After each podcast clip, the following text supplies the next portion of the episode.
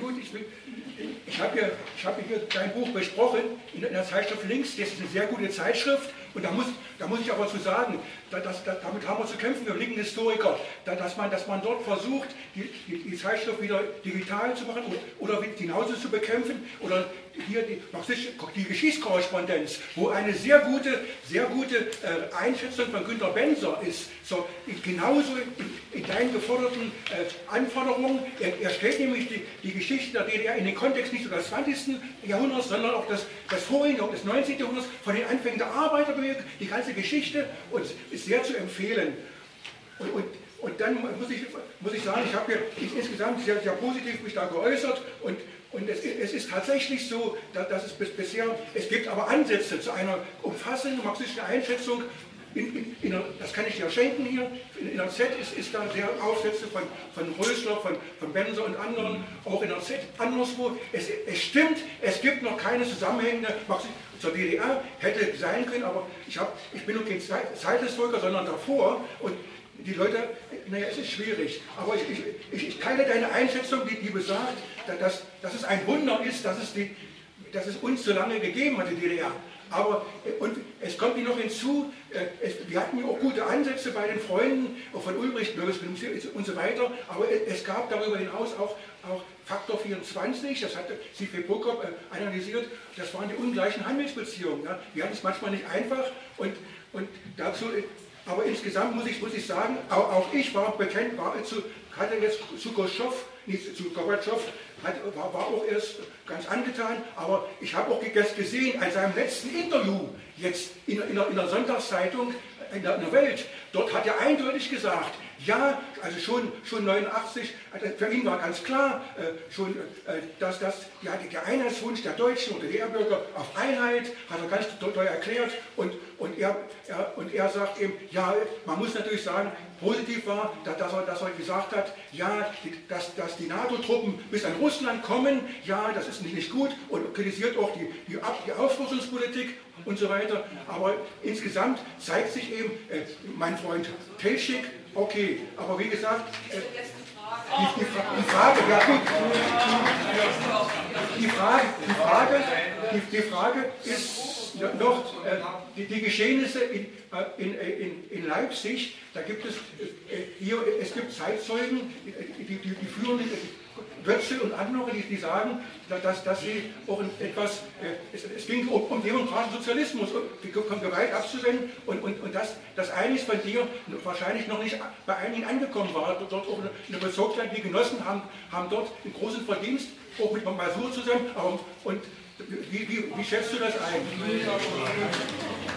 Also, ich habe die Frage, glaube ich, verstanden, weil ich weiß, weil ich weiß, nein, nein, weil ich weiß, äh, welche, welche Probleme es um den 9. Oktober gibt. Vielleicht erinnern sich manche, dass es am Abend des 7. Oktober Zusammenstöße zwischen der Volkspolizei und den Demonstranten gegeben hat. Das war nicht vorauszusehen. Es gab eine Festlegung des Nationalen Verteidigungsrates, für, die, für deren Verwirklichung Schabowski in Berlin zuständig war.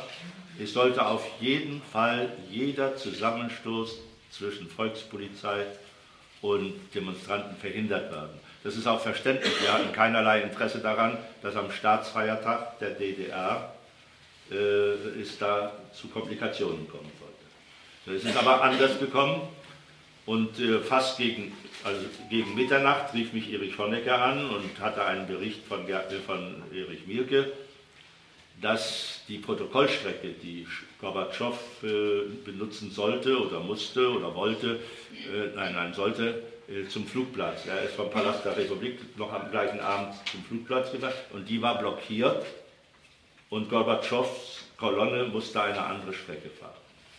Das war natürlich, ich weiß nicht, ob er das mitbekommen hat, aber für uns war das eine, eine Blamage dass wir an dem Abend. Und offensichtlich hat das bei irgendwem, das hat sich leider nie aufgeklärt, wer das war, zur Nervosität geführt. Ähm, und es musste jetzt gehandelt werden und deshalb hat es am einen Tag später eine Beratung gegeben, äh, an der nicht nur ich teilgenommen habe, auch Wolfgang Kerger, der schätzt das genauso ein wie ich, und auch Schabowski. Und bei dieser Beratung habe ich eine sechsseitige Erklärung vorgelesen, die dann nachher verbessert worden wurde und dann zwei, drei Tage später auch im Neuen Deutschland veröffentlicht wurde. Und der Schluss dieser sogenannten Wendeerklärung war, politisch entstandene Probleme dürfen nur politisch gelöst werden. Sie dürfen weder durch polizeiliche noch durch militärische Gewalt gelöst werden. Das war das Entscheidende am 8. Oktober 1989.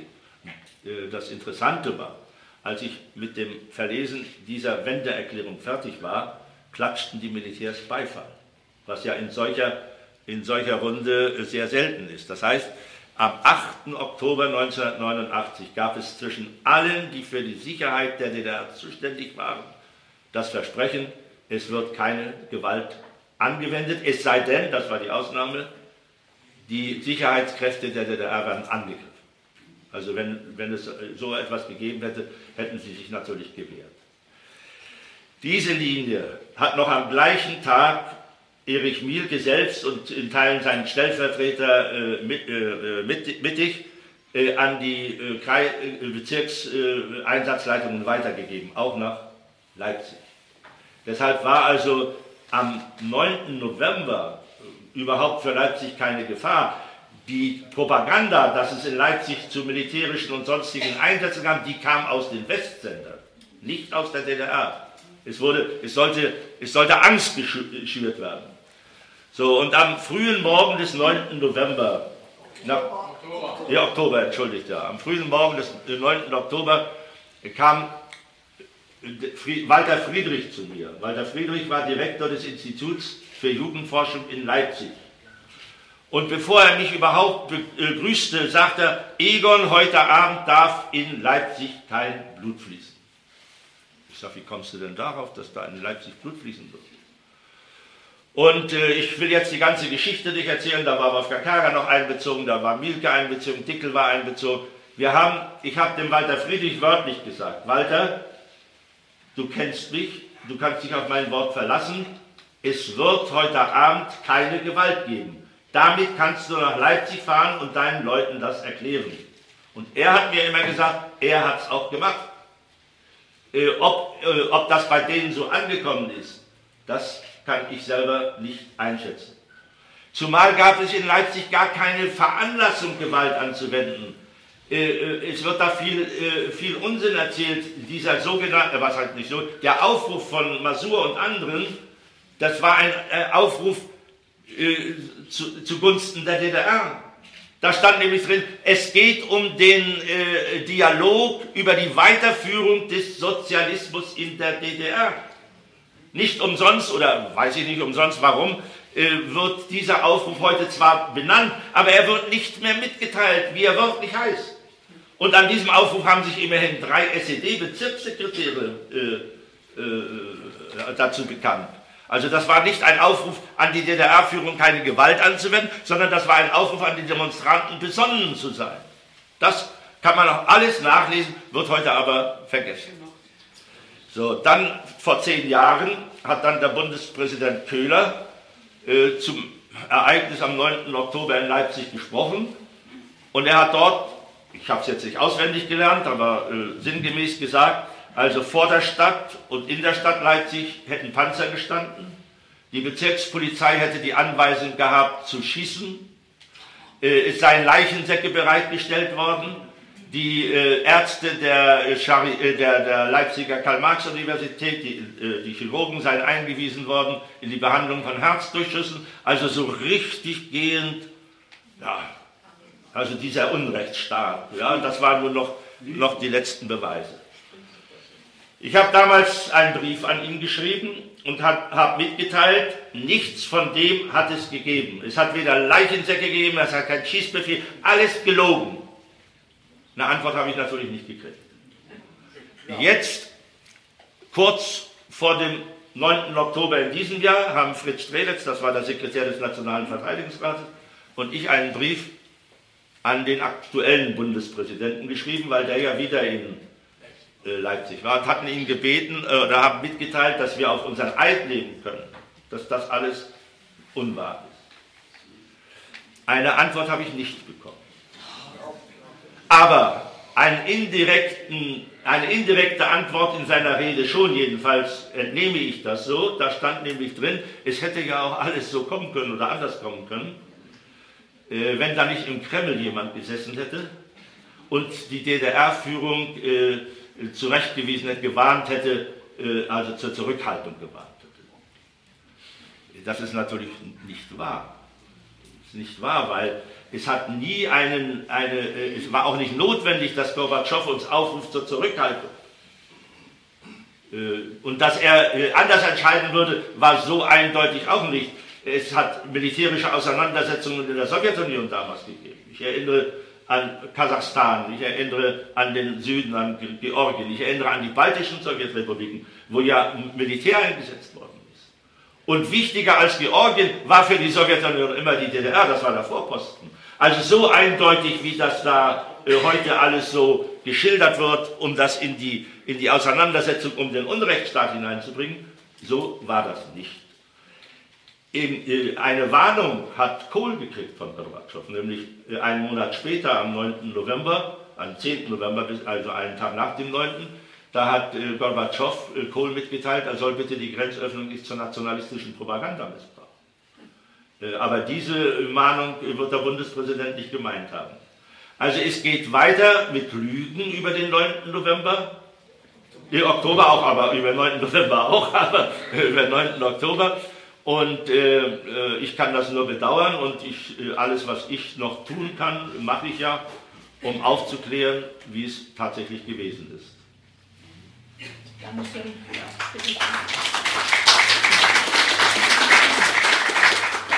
Ja, ich möchte erst mal Folgendes voranstellen. Sie merken an diesem Beiteil, dass wir anerkennen Ihre Haltung, Ihr Verhalten.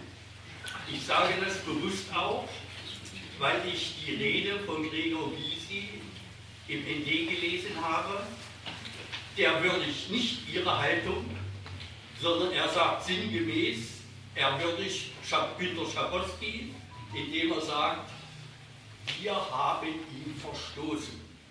Und deswegen wurde er zum Hass der DDR. Das möchte ich auch sagen. Ich habe zwei Fragen. Die erste Frage, da ist mir bewusst, ich gieße ein wenig Wasser in den Wein.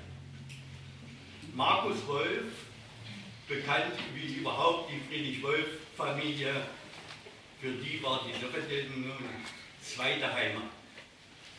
Und Markus Wolf sagte nach der Wende, für die Sowjetunion war die DDR von Anfang bis zu ihrem Ende eine Figur im politischen Schachspiel gegen den Westen. Um, Sie haben ja auch schon eines angedeutet. Im Umkehrschluss würde das heißen, ich provoziere bewusst, es waren Worthülsen, Gemeinschaft, Brudervolk. Die zweite Frage, die habe ich nochmal bezüglich der polizeilichen Gewalt. Ich meine nicht die militärische Gewalt.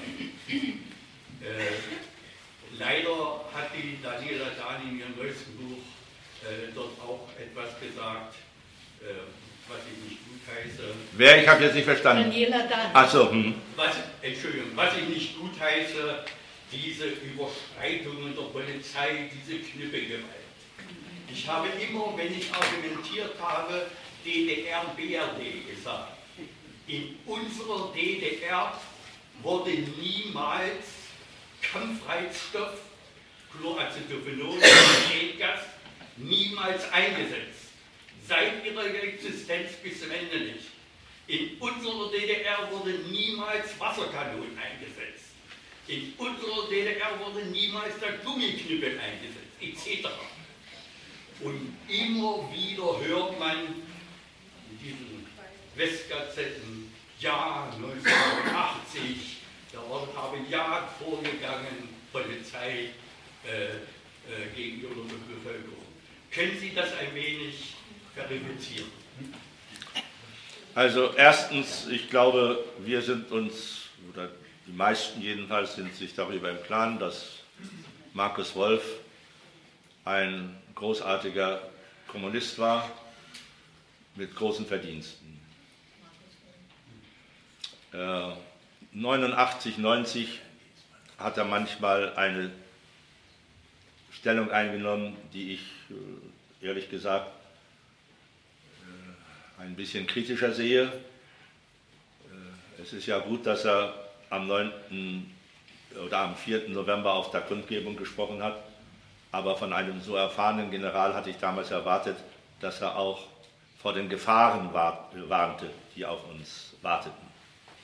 Darf ich kurz einwand? Ja. Äh, diese Kritik teile ich nicht. Meine Kritik ist dort fundamentaler. Ja? Es war taktisch gut, dass er dort nicht auf dieses Problem eingegangen ist. Ich war da, er hat genug Buhrufe bekommen. Ja, na gut. Aber was ich, was ich kritisiere ist, dass er, mir ist nicht eingefallen, schon Mitte der, der 90er Jahre, er hat keine Kritik mehr an den Kapitalismus geübt. Das muss man sagen. Also äh, konzentriere ich mich auf diese Frage. Er war im Juli 1989 bei mir. Es ging damals um Interviews, die er geben wollte im Westen über, die, äh, über sein Buch, über die Troika. Und äh, ein Jahr später erfahre ich durch sein Buch im eigenen Auftrag, dass er zwei Tage bevor er zu mir kam, aus Moskau zurückgekehrt ist. Das hatte er mir damals nicht gesagt. Und er schrieb dann in seinem Buch im eigenen Auftrag, dass er dort sich getroffen hätte mit Genossen des KGB und auch mit Falin und mit Portugalow und anderen. Und die hätten ihn zur deutschen Einheit befragt. Das wäre damals für mich eine wichtige Information gewesen. Diese Information hat er aber mir nicht gegeben. Das äh, zeugt nicht von großer Aufrichtigkeit in dieser Zeit. Ansonsten teile ich diese Sache nicht. Ich habe da ja auch zu äh, äh, geschrieben, dass, sagen wir mal, äh, wir nur ein Spielball waren. Wir waren schon in den 70er Jahren, als Brezhnev Generalsekretär war, wir waren schon ein, ein, ein, ein äh, Paar und ähm, also für diese ganze Zeit teile ich das nicht. Aber, jetzt kommt das Aber, ich war Anfang 1900, in den 90er Jahren ich glaube das war 93 oder 94, wollte ich Shevardnadze, den damaligen äh, äh, Präsidenten von äh, Georgien, gewinnen, als Zeuge zu meinem Prozess zu kommen. Weil er war Außenminister, er konnte also über die äh, tatsächliche Grenze zwischen der DDR und der BRD Auskunft geben. Und da entwickelte sich auch ein Gespräch über die deutsche Einheit. Und da sagt Shevardnadze zu mir, fast wörtlich, Weißt du, über die deutsche Einheit haben Gorbatschow und ich nie gesprochen. Das war auch nie ein Thema auf den Sitzungen des Politbüros. Ob das nun wahr ist oder nicht, kann ich ja nicht nachprüfen, so hat er das jedenfalls gesagt. Weißt du, was wir wollten? Wir wollten die Sowjetunion erhalten. Das war ja zunächst eine sehr äh, gute Antwort, aber dann kam das wie ein K.O.-Schlag für mich, sagt er. Und um die Sowjetunion zu erhalten, mussten wir allen Ballast abwerfen. Und da sage ich, Eduard, das äh, bewegt mich jetzt sehr, dass wir euer Ballast waren. Wir waren nie euer Ballast.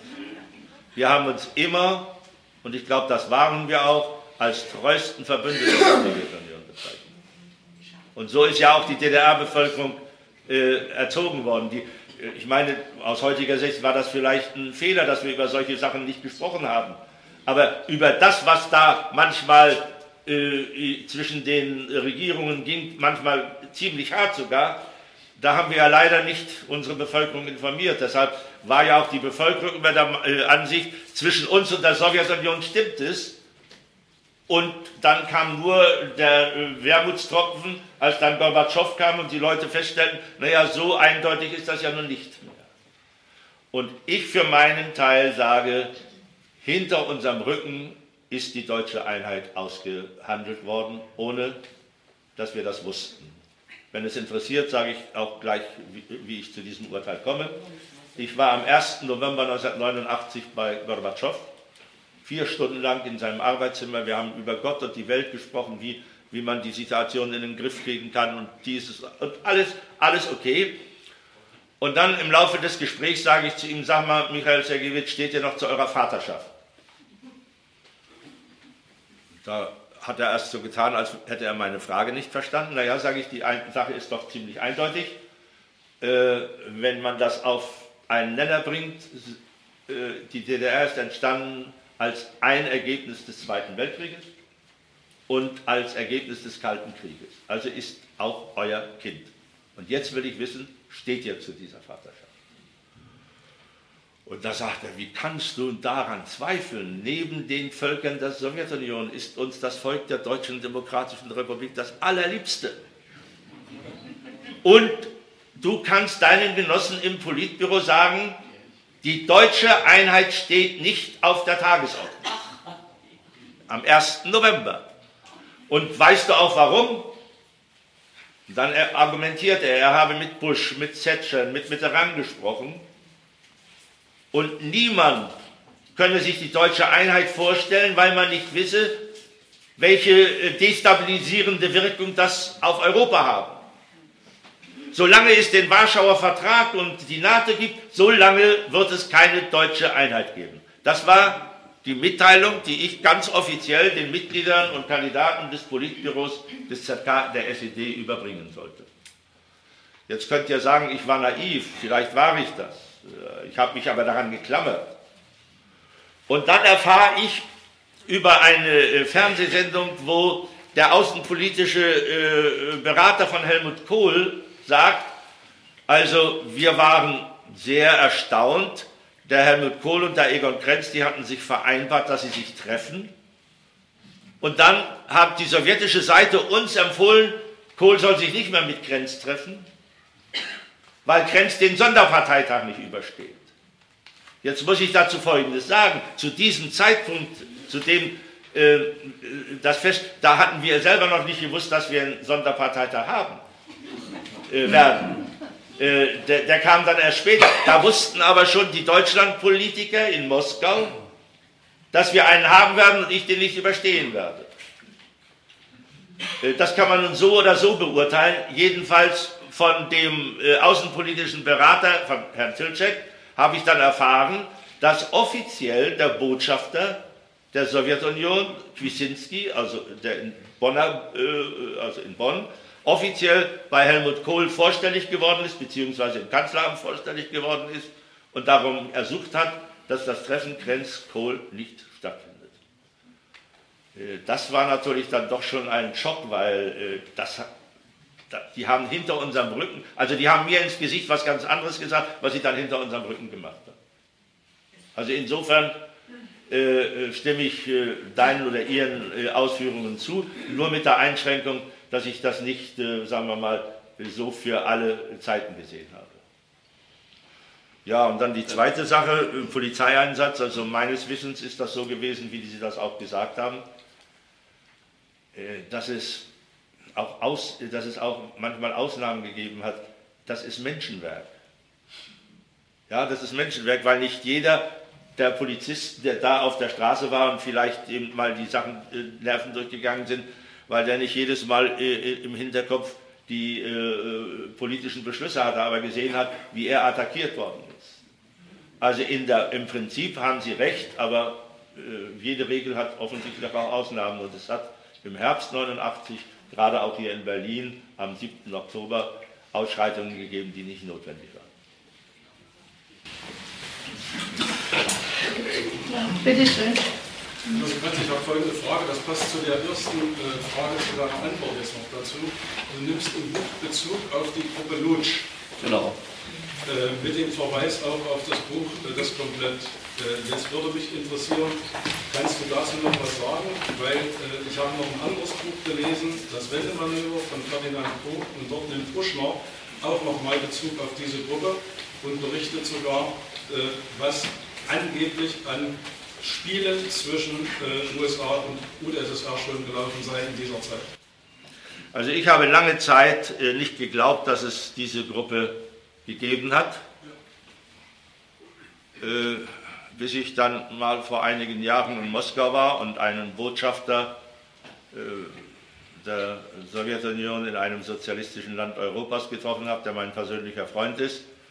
Und ich habe gesagt, so bei uns redet man über solche Gruppe, hältst du denn das überhaupt für möglich, dass es sowas gegeben hat? Und da sagt er, für möglich? Nein, das war Realität. Aber mir hat er sich auch nicht geäußert. Äh, ich persönlich, nach allem, was ich weiß, sage, das war sicherlich keine Gruppe, die die DDR beseitigen sollte oder darauf Einfluss nehmen sollte.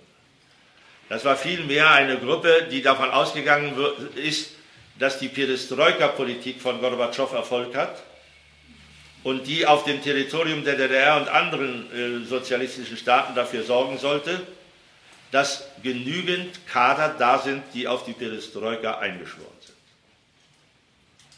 sind. Äh, da könnte ich jetzt auch Beispiele hier äh, aus der DDR sagen, äh, wo Leute, von denen ich weiß, dass das ehrliche, aufrichtige Genossen waren, die waren dann ganz plötzlich äh, äh so aktiv, äh, dass man hier bei uns alles ändern müsse und, und so weiter. Äh, da hat es Illusionen auch gegeben. Äh, aber es hat mal eine sehr peinliche Geschichte gegeben, die aber als Beweis für die Existenz einer solchen Gruppe ist. In Schwerin ist mal einer dieser Leute gewesen und hat mit einem Menschen von der Orania gesprochen und hat dem ziemlich konkrete Fragen gestellt. Und äh, der, Mann von der, äh, der äh, Mann hat das auch alles aufgenommen und hat aber sein Aufnahmegerät dann in Schwerin liegen lassen. So ist das dann irgendwie, auf welchem Wege, weiß ich nicht, an Honecker rangekommen. Und da hat es einen großen Skandal gegeben, der Mann musste sofort ausreisen. Also, der war aber nicht von der sowjetischen Botschaft.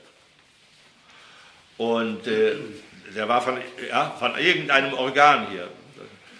Und äh, in am 24. November 89 hatte ich ein Treffen mit Falin in der sowjetischen Botschaft. Das war ein vertrauliches Treffen. Und da hat Kotschemassow zu mir gesagt, äh, Genosse Krenz, ich bin hier nur der Botschafter. Äh, wissen Sie, als Abrasimov noch äh, Botschafter war, da hatte der wesentlich mehr Macht.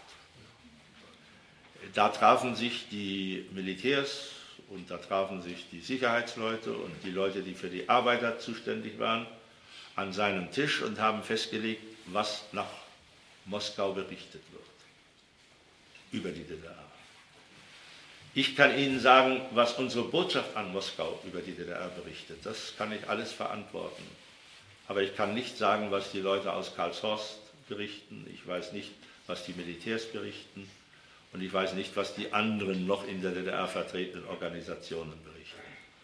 Und er kam dann zu dem Schluss und sagt, Genosse Grenz, ich möchte Ihnen nur sagen, seien Sie nicht so vertrauensvoll, nicht alle in Ihrer Führung, die, denen Sie vertrauen, sind ehrlich zu Ihnen. Also das sind solche äh, Zeichen, aber ich gehöre nicht zu denen, die sagen, dass deshalb die DDR untergegangen ist. Das ist ein Punkt davor. Ich bin kein Verschwörungstheoretiker, aber da gefragt worden ist und da das auch ein Problem war, habe ich das auch hier im Buch mit aufgenommen. Aber ich gebe ja auch im Buch ganz eindeutig die Antwort, es gibt viel, viel andere Gründe, dass die DDR zugrunde gegangen ist. Moment, gibt sie erst, ja. Dann geht sie Leute Schrauben. Ja, liebe Anwesenden, wir sind ja alle fast ein Stück Gemeinsamkeit dadurch, dass wir in einer Alterskategorie im Wesentlichen sind. Und ich muss sagen, ich bin dankbar, dass ich ein Kind der DDR bin und nunmehr eine Urgroßmutter, der er im wahrsten Sinne des Wortes, ich habe drei Urenkel.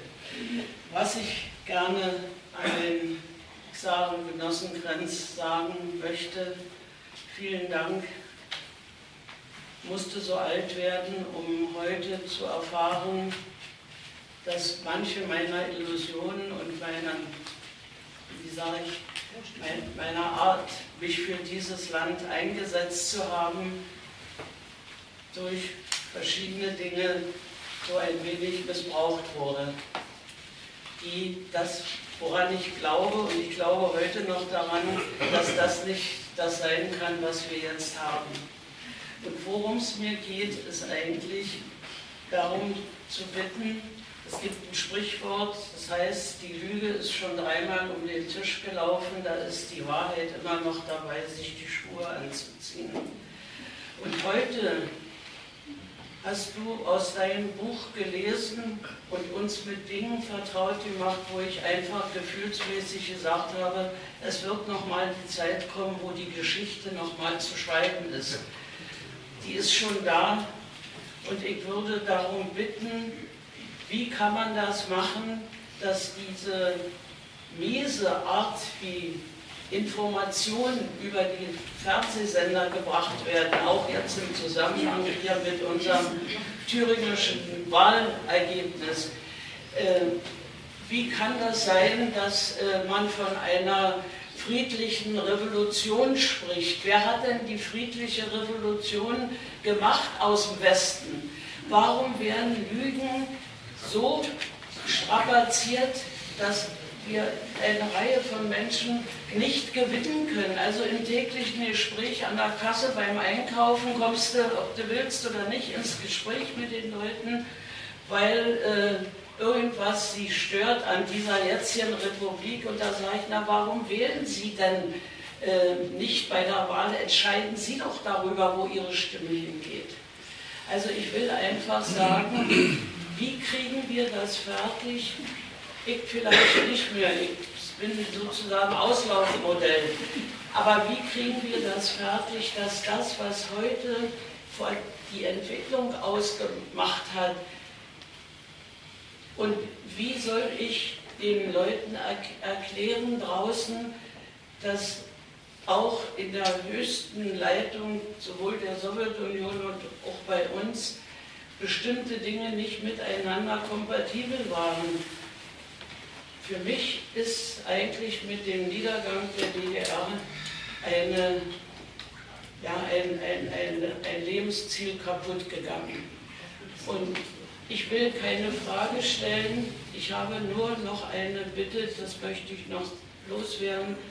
Vom 17. Oktober im ND auf einer der Seiten hat der Herr Schütt, mit dem ich nicht so richtig klarkomme, aber das ist mein Problem, äh, ein, ein, äh, ein Artikel geschrieben, der im Zusammenhang mit dem Eberhard Aurich äh, steht, und zwar... Äh, ja, der ist im Möbelreich, die brauchen wir ja nicht. Lage, was, habe ich gleich schon? Also dieser Artikel war so, dass am Ende für mich übrig geblieben ist, das war dann auch ein Funktionär, der mobilisiert und die Menschen versucht hat. Und heute zu sagen, er macht nicht mehr in keiner Politik, in keiner Partei mit, fühlte mich irgendwie ein bisschen geklatscht dadurch.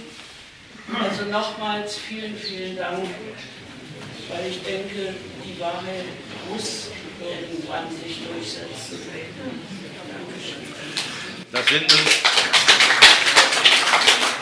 das sind nun sehr, sehr viele Fragen und auch sehr emotional. Ich sage dir ganz offen, vieles, was du da gesagt hast, bewegt mich genauso. Äh, wie können wir was machen? Ja, wie können wir was machen? Hier habe ich vorhin, als ich hier in dieses Haus kam, einen Ausspruch von Liebknecht fotografiert. Da steht dran, sinngemäß, ich habe es nicht auswendig gelernt, mit Begeisterung und Aussprache. Andere Möglichkeiten äh, stehen uns nicht zur Verfügung. Wir müssen, einfach, wir müssen uns einfach immer wieder selber mobilisieren und dann das weitergeben an unsere Kinder, Enkelkinder und, und so weiter. Ich bin mir darüber im Klaren, äh, dass das ein, ein, eine ungeheuer schwere Arbeit ist, aber äh, andere Möglichkeiten äh, sind uns nicht gegeben und wir müssen eigentlich immer wieder sagen, wie wir äh, unser Leben gestaltet haben. Und aktuell ist das natürlich so, wenn ich jetzt gestern Abend im Fernsehen höre, dass die CDU sagt, die Linken und die AfD, die sind auf einen Nenner zu bringen, äh, dann ist das im Grunde genommen eine Verharmlosung des Faschismus. Aber man muss ja mal die Sache und äh, äh, sich äh, entgegenzustellen äh, einem Gespräch mit den Linken, was immer daraus wird. Ich will, ich will hier keine Koalitionsfrage stellen, aber sich dem entgegenzustellen heißt, die AfD stärker zu machen. Und wenn man die AfD nicht will, dann muss man nach Wegen suchen, wie man die Nazis verhindert. Äh, Ulbricht hat hier in der Nähe 1933 sich mit Goebbels ein äh, Gefecht geliefert und ist Sieger dabei geblieben. Äh, also wir, wir dürfen uns nicht unterkriegen lassen. Das ist, glaube ich, äh, ein anderes Rezept kann ich, kann ich dafür leider auch nicht geben. Ich könnte jetzt galant über die Sache mit Eberhard Aurich hinweggehen, weil hier kam ja zu Recht ein Ruf, der ist in Mückelheim, brauchen wir hier nicht. Äh, ich kann dir nur sagen, mir geht das auch nahe, bloß äh, ich sage, wenn ich offiziell dazu gefragt werde, sage ich immer Eberhard Aurich und ich. Wir haben zu DDR-Zeiten die gleichen Ideale, die gleichen äh, Auffassungen gehabt und ich möchte diese Zeit nicht auf dem Altar der Eitelkeiten opfern. Deshalb werde ich mich zu ihm persönlich und wie er denkt nicht äußern. Allerdings ein Leserbrief, der diese Veranstaltung, über die Helga gesprochen hat, in der Berliner Zeitung veröffentlicht wurde, äh, wo, da, wo es dann heißt, äh, dass die Leute, die sich da am 12. Oktober versammelt haben, alles Altstalinisten sind und äh, die DDR glorifiziert haben, die den, ihren Führer hören wollten. Der Begriff Führer kommt aus einer alten Zeit, nicht aus meiner Zeit. Und da nehme ich die Leute in Schutz, äh, in Schutz, die zu dieser Veranstaltung waren, die wie ihr oder wie andere auch äh, sich äh, Gedanken gemacht haben und die inzwischen 30 Jahre nach, nach dem Ende der DDR vergleichen können, wie die DDR war und wie es heute ist. Das ist ja unsere große Stärke. Und deshalb kommt ja, kommen ja auch heute Erinnerungen an die DDR ganz anders an als vielleicht 1990, 91. Also diese Leute oder uns selber nehme ich da schon in Schutz. Aber sonst möchte ich sagen, Eberhard Aurich ist äh, nicht als Zweifler aufgefallen in der DDR. Denn dann wäre er nie erster Sekretär geworden. Und Bosner, Bosner auch nicht, ne? Ja. Und Schütt. Ja. Alles FDÖ-Zentralrat. Ja, ich möchte mich aber dazu. Ja, ja. Jetzt, jetzt gibst du mir oder geben Sie mir noch so eine richtige Quittung für mein Leben mit. Das, ist, das verstehe ich auch. Das ist, ist so, aber ich möchte mich trotzdem mit denen, die, mit, die mir mal sehr nahe gestanden haben. Schütt war mal mein Redenschreiber bei der FDP. Äh, den möchte ich, ich möchte nicht Gleiches mit Gleichem vergelten. So, es gibt äh, einige weitere Reden. Jetzt erstmal. Äh, ja, ich, ich hätte eine Frage zu Russland. Ich war neulich da als Tourist und habe mit Genugtuung festgestellt, ich habe mit vielen Leuten dort gesprochen, mit Russen, sie stehen geschlossen hinter Putin. Das ist erstmal schon eine ganz angenehme Feststellung. Die Frage wäre, wie ist Russland einzuschätzen? Es ist ein kapitalistisches Land. Ist das normaler Kapitalismus, spezifischer Kapitalismus? Und äh, die Frage, mein letzter Punkt, kann man irgendwo die Hoffnung ein bisschen haben, dass in sehr ferner Zukunft vielleicht in Russland wieder eine fortschrittliche, im Sinne mal früherer Entwicklung, dass dann sowas wieder mal eintreten könnte? Also innenpolitisch habe ich äh, durchaus äh, auch Fragen, weil das ist ein kapitalistisches Land geworden. Hat nichts mehr mit den sozialistischen Grundlagen zu tun, die es in der Sowjetunion gab. Äh, es gibt aber in Russland eine starke kommunistische Partei. Die ist nach wie vor nach der äh, Partei Einiges Russland die stärkste Partei dort. Ich interessiere mich auch mehr, wie eben gesagt worden ist, für die, Ausland, für die Außenpolitik. Und da muss ich sagen, nach den schwachen Präsidenten Gorbatschow und nach dem versoffenen Jelzin äh, hat, Gorba, äh, hat, äh, hat Putin dem russischen Volk seine Würde wiedergegeben. Seine Würde wiedergegeben. Und das merkt man überall und er hat äh, die Feststellung, die Sie sagen, die kann ich genauso treffen. Ich fahre jetzt wieder Anfang äh, Dezember hin. Äh, dort gibt es ein Jubiläum. Äh, die Schule, die mal die Komsomol-Kader ausgebildet hat, also die Jugendkader, die, das ist heute eine Universität. Aber diese Universität feiert den 75. Jahrestag der Gründung der Komsomol-Hochschule. Und da fahre ich zusammen mit Ellen Brombacher und mit, äh, mit äh, Erich Postler hin. Und da denke ich, werde ich auch wieder herausfinden, dass Putin in seiner Außenpolitik große Unterstützung für uns.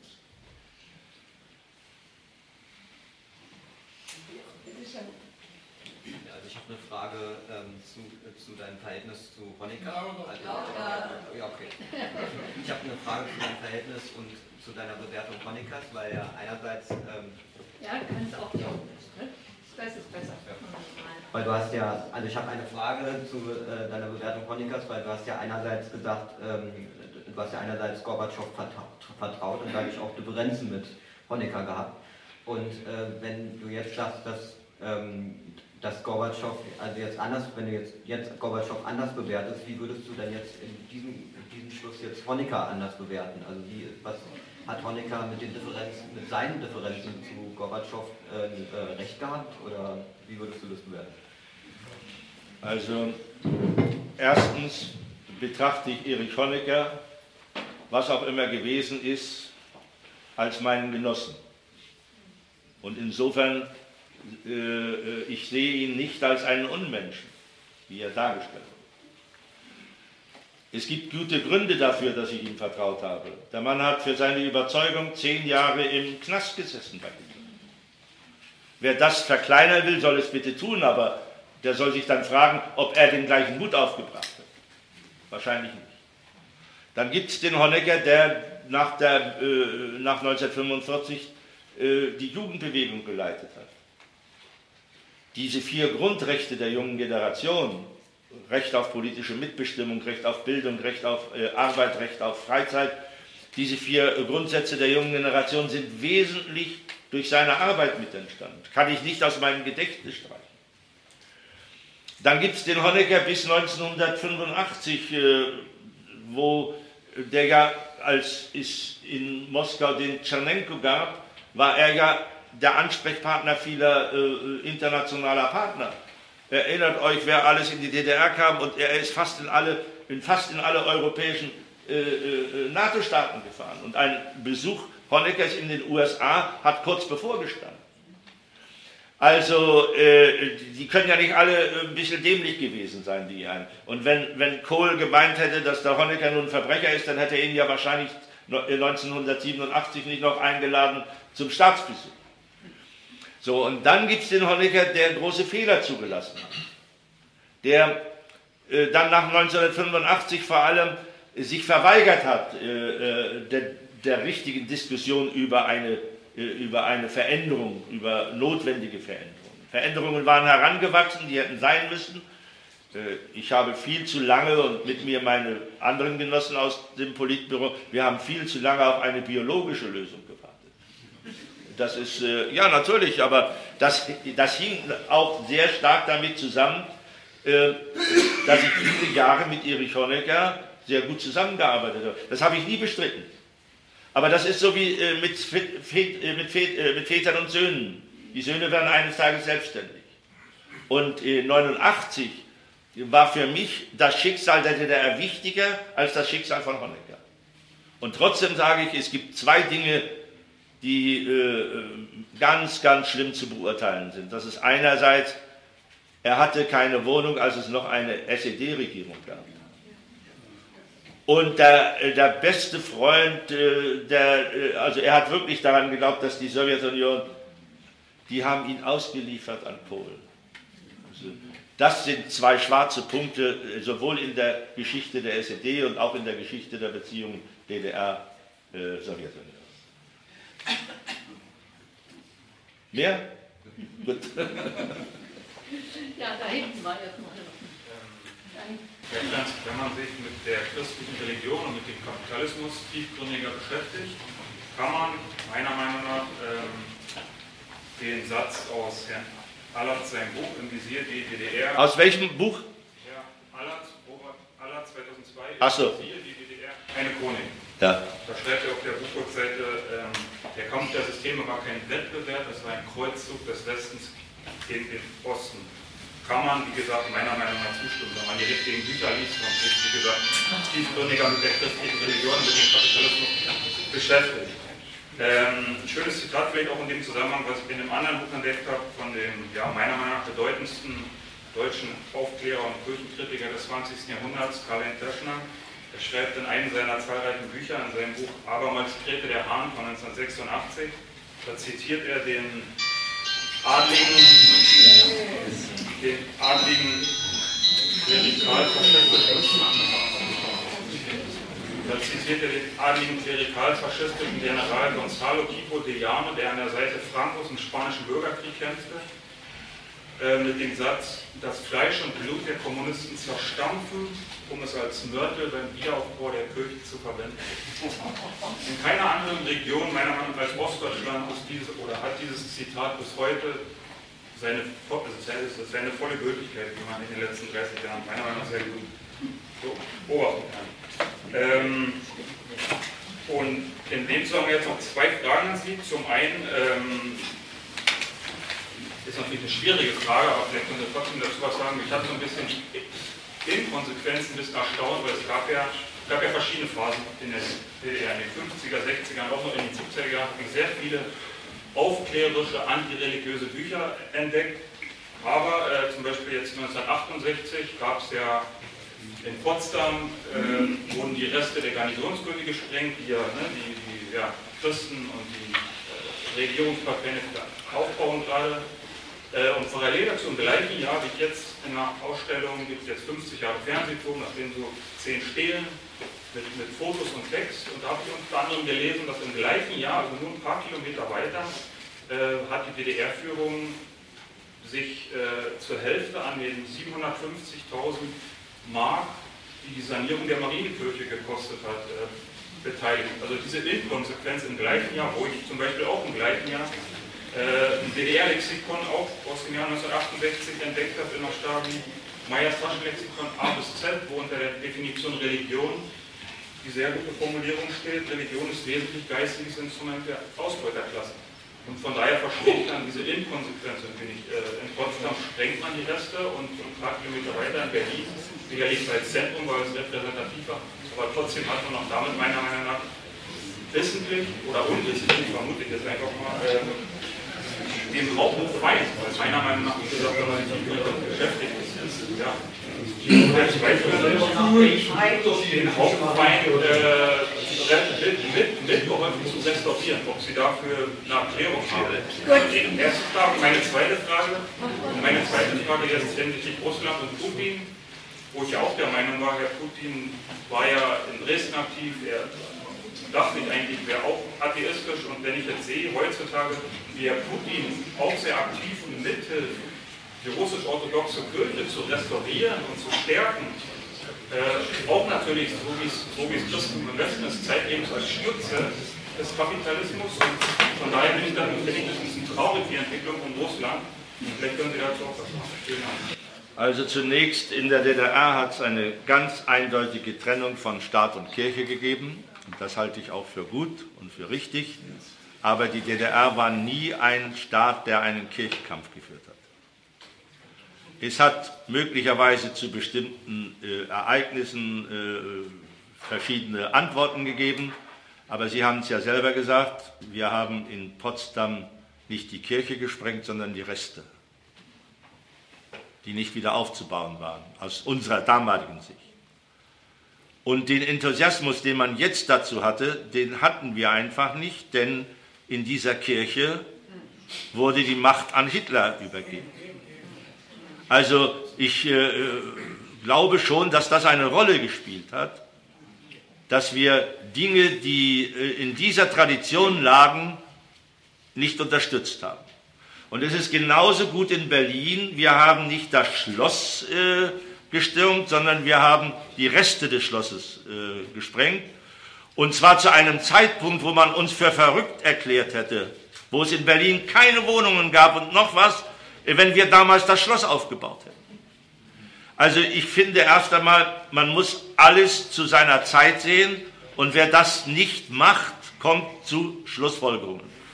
und dass wir hier in Berlin zur gleichen Zeit, äh, als wir den Palast der Republik aufgebaut haben, auch äh, äh, kirchliche Einrichtungen äh, mit unterstützt haben. Das ist, ist wohl so und ist, glaube ich, auch gut so. Äh, der, der, Abriss äh, des Schlosses war kein Verbrechen, ein Verbrechen war der Abschluss des, Pal des Palastes der Republik. War, ich finde sogar der Abriss des Palastes der Republik war Kulturbarbarei. Also das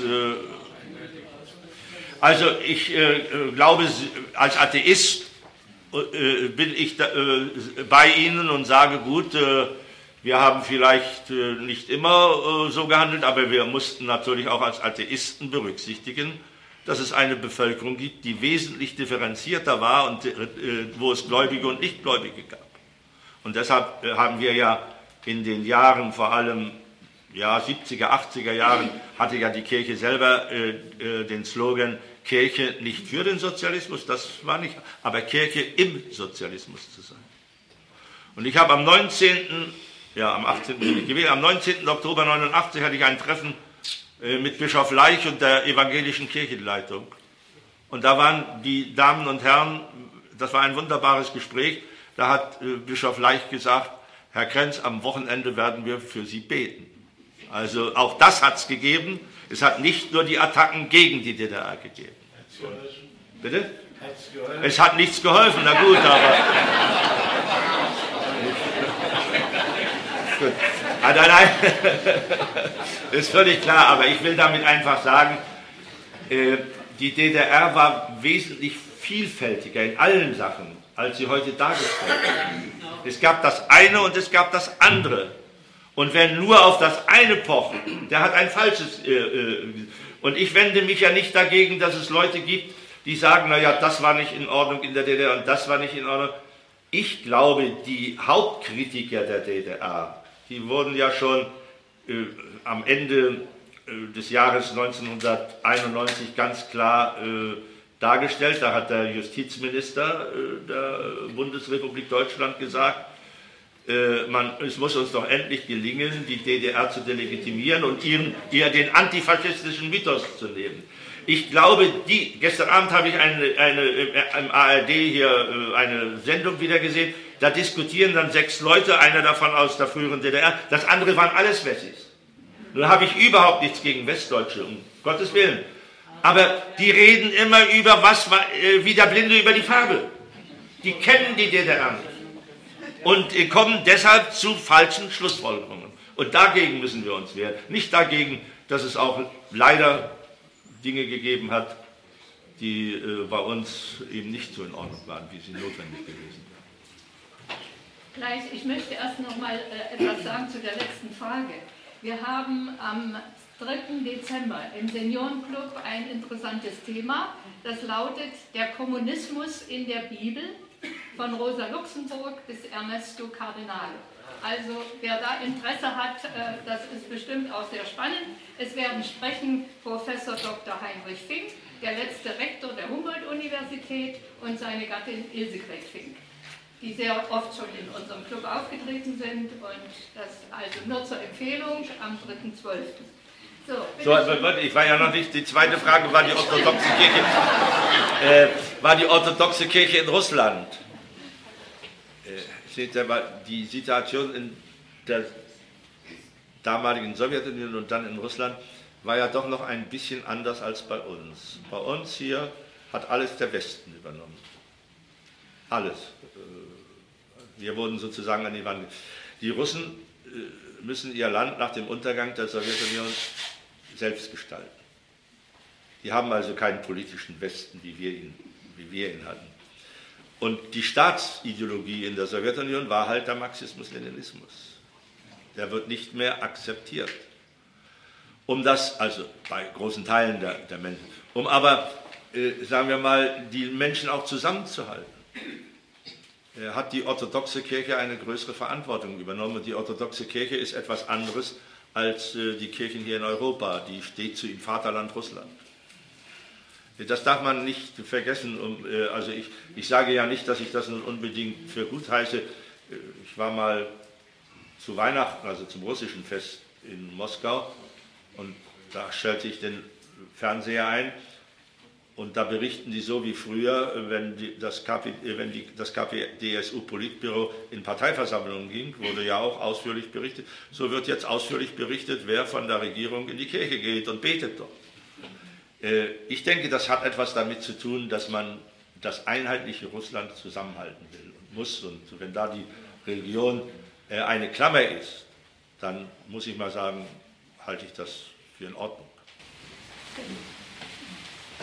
Gut, jetzt bitte. Wir hatten uns ja zu dem Thema schon mal vor einiger Zeit unterhalten. In diesem möchte ich nur sagen, ich habe es damals schon gesagt, ein Judenmarxisten verlässt er den Piloten nie. Ja, manchmal so weit weg. Das brauchst du, ja. Bitte schön im Herbst 89, äh, im Sommer 89, wie die Ungarn die Grenze aufgemacht haben. Bitte lauter. Oh, noch lauter. Als im Sommer 89 die Grenze aufgemacht wurde in Ungarn, da gab es sich in Berlin, äh, in der DDR zwei Ministerien, die darüber Auskunft gaben, und zwar das Ministerium des Inneren und das Ministerium für Staatssicherheit. Wo sind denn diese Berichte geblieben im ZK und wie wurden die ausgewertet? Oder gab es so eine Berichte überhaupt? Es gab ja diese bekannte Zeit der Sprachlosigkeit, über die ich äh, ungern berichte, weil das natürlich auch ein Teil meiner Schuld war.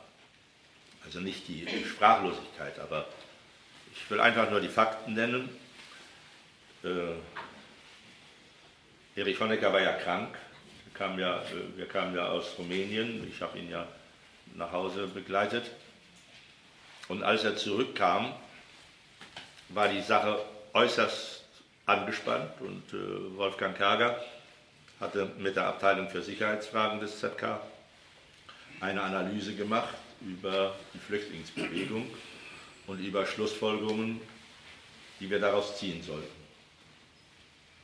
Und mit dieser das war im Grunde genommen die Auswertung solcher Berichte, von denen hier eben gesprochen worden ist. Und mit dieser Analyse bin ich zu Erich Honecker gegangen, mit der vielleicht Bitte, mit der Forderung sogar, äh, dass wir das im Politbüro behandeln, weil das ja eine Grundfrage der damaligen Zeit war. Und er fand das Herangehen falsch und stand auf und verschloss diese äh, Analyse in seinem Panzerschrank und sagt zu mir, ich könne in Urlaub gehen. Das war die Stunde, wo er mir das Vertrauen entzogen hat. Und gerade in dieser Zeit wurde ich in Urlaub geschickt. Jetzt kann jeder sagen, er hätte es ja nicht fahren müssen. Man ja recht, ich bin ja ein selbstständiger Mensch. Aber äh, äh, ich war nicht nur ein selbstständiger Mensch, ich hatte auch eine Parteidisziplin. So wie das so ist. Und bin also in Urlaub gefahren. Günter Mittag hat in der Zeit das Politbüro geleitet und äh, da sind dann all diese Dinge entstanden, äh, die dann letztlich sogar zu der ja, schicksalhaften, zu dem schicksalhaften Ausspruch geführt haben von, von Erich Honecker, wir weinen denen alle keine Tränen nach. Das, das, war, ja, das war ja schon ein, ein richtiger Stoß gegen die DDR. Nicht beabsichtigt von ihm wahrscheinlich, aber in völliger Fehleinschätzung. Also da kann ich nur sagen, es ist schade, dass äh, das Ministerium für Staatssicherheit hat überhaupt, das muss ich mal erkennen, sehr äh, gute Berichte gemacht. Im Unterschied zu den Berichten der, auf der Parteiebene, die von Kreisleitung zu Bezirksleitung, von Bezirksleitung zu Zentrale und von der Zentrale zu, zum Politbüro, wurden die ja immer äh, äh. Das Ministerium für Staatssicherheit hat ganz großartige Berichte gemacht.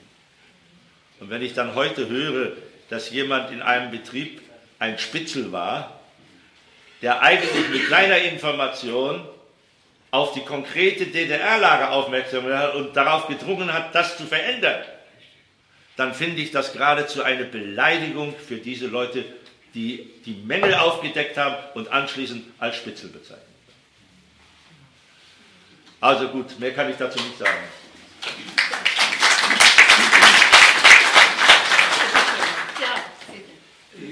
Können Sie einige Worte sagen zur Politik der SED und des, der DDR zum jüdischen Staat? Das ist eine Frage, die ja viele Menschen bewegt hat oder auch bewegt?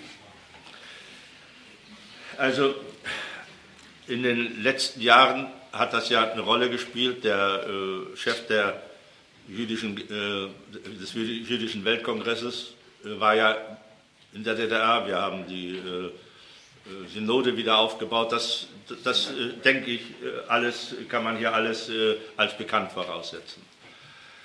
Zu Israel hat es keine Beziehungen zu ge gegeben.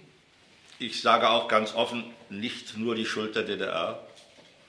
Die arabischen Länder haben uns anerkannt. Die arabischen Länder äh, haben gute Beziehungen zu uns gehabt. Ägypten zum Beispiel war der erste Staat, der überhaupt ein, ein, Gast, ein Gast, also Erich Honecker, äh, Quatsch, Walter Ulbricht damals eingeladen hatte. Äh, das ist, äh, ist, alles klar, aber äh, es war dann auch so, die, äh, Israel wollte gar keine Beziehungen zur DDR. Das hat, also, da hat es zwar immer wieder mal Versuche gegeben, aber die Beziehungen wollten die und ansonsten muss ich mal sagen, waren für uns die jüdischen Mitbürger äh, eben Mitbürger. Also neben mir hat an, an warmen Sommertagen äh, Hermann Axen gesessen im Polohemd und er hatte immer noch seine äh, Nummer von Auschwitz da drin. Äh, Markus Wolf war, äh, da war mein Genosse, da hat man, hat man überhaupt nicht unterschieden. Äh, also ich finde mal, das, was man uns im Nachhinein unterstellt, dass wir Antisemiten waren, das, das, weiß, ich, das weiß ich ganz entscheidend zurück. Ich, ich habe auch da, einer der ersten Filme der DEFA, Ehe im Schatten, äh, die Gleichaltrigen von mir oder etwas Älteren, die werden sich erinnern das hat damals eine große Diskussion ausgelöst. Äh, weil ja auch bei uns in der, äh, damals in Ostdeutschland manche die der Meinung waren, äh, ja, wir haben das alles nicht gewusst. Aber darüber ist offen geredet worden und ich möchte noch mal ganz eindeutig sagen, wer Zeit hat und Lust hat, der sollte sich noch mal den Aufruf der Kommunistischen Partei Deutschland vom 11. Juni 1900 45 angucken. Dort steht nämlich ganz klar eine Analyse des Faschismus drin, die, die ich nirgendwo besser gelesen habe mehr später, die man heute ja auch verschweigt. Da wird auch äh, äh, zu, zu diesen Fragen des Antisemitismus und so weiter ganz klar Stellung genommen. Und jetzt äh, die, die praktische Seite, ich weiß nicht, äh, ob sich da noch jemand erinnert, 1987 im Oktober sind äh, Skinheads in die Sionskirche marschiert und äh, haben gerufen, äh, Juden raus aus deutschen Kirchen, äh, Judas verrecke und eine ganze Reihe solcher antisemitischen Losungen. Daraufhin hat es einen Prozess gegeben vor dem Berliner Stadtgericht, wo diese Leute ganz gering bestraft wurden. Raudihaft wurde das gesagt, ganz gering. Und da gab es Aufruhr. Galinski in West-Berlin, äh, Stefan Hamlin, äh, Stolpe. Und da hat Erich Honecker eine Staatsratssitzung einberufen und hat die Frage aufgeworfen, ob es denn äh, richtig sei, dass man in der DDR äh, antisemitische Losungen als Rauditum bezeichnet. Das sind Verbrechen. Nebenbei gesagt steht es auch so in der DDR-Verfassung. So, und dann ähm, äh, wurde in dieser Staatsratssitzung wurde ich dann beauftragt, äh, mit dem Generalstaatsanwalt zu sprechen, dass äh, da Beschwerde eingelegt wurde. Das hat er auch gemacht. Außerdem haben wir noch ein Auslieferungsverfahren an das Kammergericht nach Berlin geliefert also äh, Ersuchen geliefert, weil der Anstifter dieser ganzen äh, Sache kam nämlich aus West-Berlin. Das hatten unsere Sicherheitsorgane aufgedeckt. Dieses, äh, dieser Brief ist nie vom Kammergericht in Berlin beantwortet worden, weil natürlich alles, was aus der DDR kam, war für die nicht existent. So, und jetzt kommt die Wende und plötzlich wird ein Ermittlungsverfahren eingeleitet gegen den damals, also gegen den stellvertretenden Justizminister der DDR gegen den Generalstaatsanwalt der DDR und gegen mich wegen Rechtsbeugung. Das, was wir in der DDR gegen Antisemitismus gemacht haben, war in der Bundesrepublik plötzlich Rechtsbeugung. Und nur dank des Einsatzes von Stefan Hermlin, von Manfred Stolpe, wurde dieses äh, Verfahren niedergeschlagen. Sonst wäre das das entscheidende Verfahren gegen die Justiz der DDR und gegen das Politbüro wegen Rechtsbeugung geworden. Also das Problem ist nicht alles, was äh, man so einseitig sagt, äh, ist so einseitig, es hat immer mehrere Seiten. Und ich sage für mich, das, was in unserer DDR-Verfassung steht, Antisemitismus und so weiter als Verbrechen, das war auch jedenfalls meine Überzeugung, ich glaube die Überzeugung der meisten Menschen.